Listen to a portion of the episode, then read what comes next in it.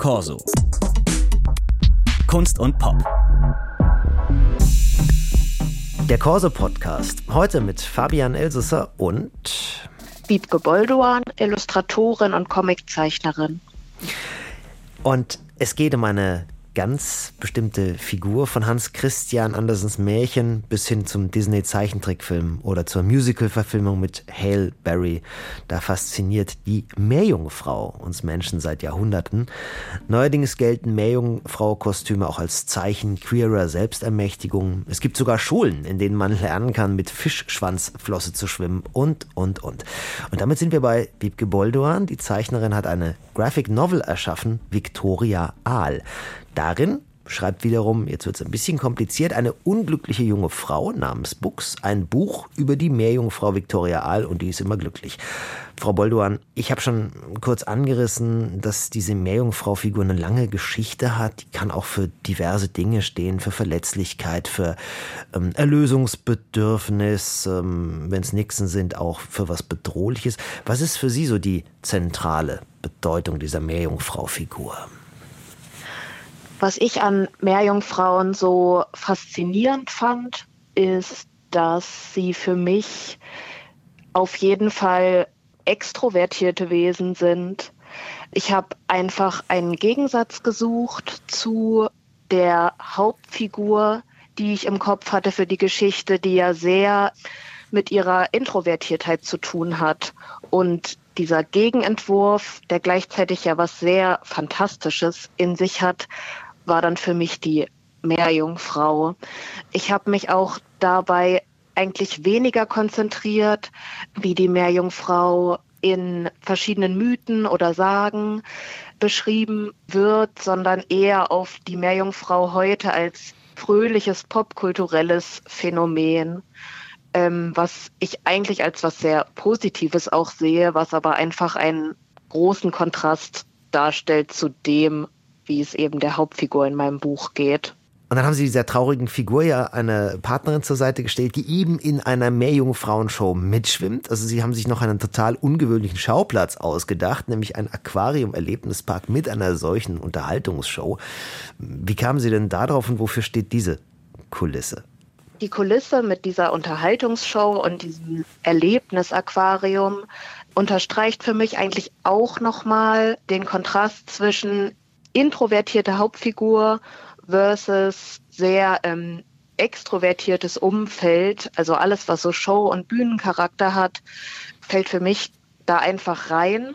Obwohl natürlich zum Beispiel die Partnerin von Brooks namens Henry eigentlich auch nicht dadurch auffällt, dass sie super laut und super für die Bühne gemacht zu sein scheint. Aber mir ging es eben vor allen Dingen darum, so Kontraste zu schaffen und gleichzeitig aber auch wieder ähm, ein Setting zu finden, was viel Humor in sich trägt und auch viel Skurriles und auch so ein bisschen Kitsch. Sowohl die Meerjungfrau als eben auch so eine ähm, Meerjungfrauen-Show oder auch so ein Erlebnisaquarium. Das hat für mich immer so einen sehr ähm, sympathischen Kitsch, den man auch gut überzeichnen kann und mit dem man dann eben auch gut so arbeiten kann, erzähltechnisch, gerade wenn die Hauptfigur eher traurig ist. Apropos Kontrast, apropos Kitsch, was mir da aufgefallen ist, ist die zurückhaltende, wie ich finde, zurückhaltende Farbgebung, also in der Welt der Menschen ist der Hintergrund meist blass. In der Unterwasserwelt dominiert dann so ein zartes Grün. Mm, das ist ganz anders, als äh, das zum Beispiel in der jüngsten Ariel-Verfilmung gemacht wird. Die ist ja quietschbunt. Also vom Stil her wollte ich auf jeden Fall so arbeiten, dass es der Hauptfigur entspricht. Also ich, das ist schon eine Geschichte, die sehr auf das Innenleben der Hauptfigur fokussiert ist. Und das würde ich definitiv als alles andere als quietschbunt bezeichnen. Und ähm, von daher hat dieses reduzierte Blau-Grün sehr gut gepasst, hat gleichzeitig so diese Meereswelt nochmal aufgegriffen. Und gleichzeitig ist es aber auch noch einfach eine künstlerische, persönliche Entscheidung, was mir als Zeichnerin am meisten entspricht und womit ich eben auch wieder am besten den Comic visuell erzählen kann und dass es bei mir in der Regel bei grafischen Erzählungen nie eine Palette an vielen Farben, sondern immer so sehr ähm, gedämpft und bedacht. Und wo Sie gerade von so persönlichen Vorlieben sprechen, die Meerlandschaften, die Sie da auch gezeichnet haben. Ne, zwischendurch äh, sehen wir die Hauptfiguren hm, bei Ausflügen am Meer. Diese Meerlandschaften, die finde ich wunderschön. Und da dachte ich mir, muss ein wichtiger Ort für Sie sein, Meer und Strand. Ja, auf jeden Fall. Das Meer ist schon eigentlich seit meiner Kindheit ein wichtiger Ort für mich. Deswegen mag ich das, glaube ich, auch so sehr, das zu verarbeiten in meinen Geschichten. Das ist ja jetzt nicht das erste Mal, dass ich irgendwie das Meer als Schauplatz wähle und auch sicherlich nicht das letzte Mal. Eigentlich ist mein persönlicher Bezug auch recht simpel. Wir sind halt in meiner Kindheit öfter ans Meer gefahren im Sommer, eher im nördlichen Bereich und so diese Romantik, die das inne hat und auch so eine große Sehnsucht und auch ein bisschen was Fantastisches von dieser Meeresküstenlandschaft. Das spricht irgendwie zu mir sehr visuell und erzählerisch. Und deswegen kann ich das auch eigentlich, zumindest denke ich das momentan nie ganz ausschöpfen. Also ich glaube, ich kann davon noch lange irgendwie zehren, von dieser Liebe für das Meer. Ich weiß nicht, ob ich den Grundtenor des Buchs richtig verstanden habe, aber für mich klang der so, es ist nicht nur in Ordnung, anders zu sein als andere, es ist auch in Ordnung, schlecht drauf zu sein oder sogar sich nicht zu mögen. Also vielleicht mal auch so ein Gegenentwurf zu einem, ich möchte mal nennen, gute Laune Mainstream, der immer fragt, alles gut und beantwortet werden möchte mit Ja, alles gut. Genau, das war mir schon definitiv wichtig, davon vor allen Dingen zu erzählen, dass das der Kern von der Geschichte ist. Figuren, die deutlich mit sich am Ringen sind, mental, mit ihrem Selbstbild und dem vermeintlichen Bild, das andere von ihnen haben und dann aber eben als Fazit dabei nicht zu haben, dass irgendeine der Figuren in dem Buch an den Punkt kommt, wo sie sich dann selber total toll findet und auch überhaupt keine Probleme mehr damit hat, was andere von ihr denken, sondern eigentlich zu so einer gesunden Art von Gleichgültigkeit vielleicht findet.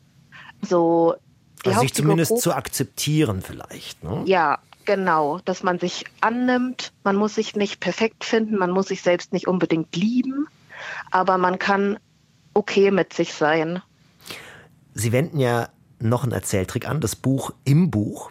Die Geschichte geht ja so, dass also Brooks, die Hauptfigur, ihren Meerjungfrauenroman bei einem Verlag einreicht, dann wird sie abgelehnt, aber der Verlag bringt es heimlich doch raus und dann wird es ein Riesenerfolg. Sie sind mit dem Studium fertig, Ende 20, Anfang 30. Sie machen ihre ersten Schritte als Autorin. Wie groß war da die Parallele zwischen der Schriftstellerin Brooks und Ihnen selbst? Da war schon eine gewisse Parallele aber nur von daher, dass ich schon während dem Studium einige Comic-Projekte hatte und die dann natürlich auch angefangen habe, Verlagen zu zeigen und das erste Mal so mit Verlagen ins Gespräch gekommen bin. Dann hat man die ersten Rückmeldungen bekommen, die natürlich nicht immer positiv sind.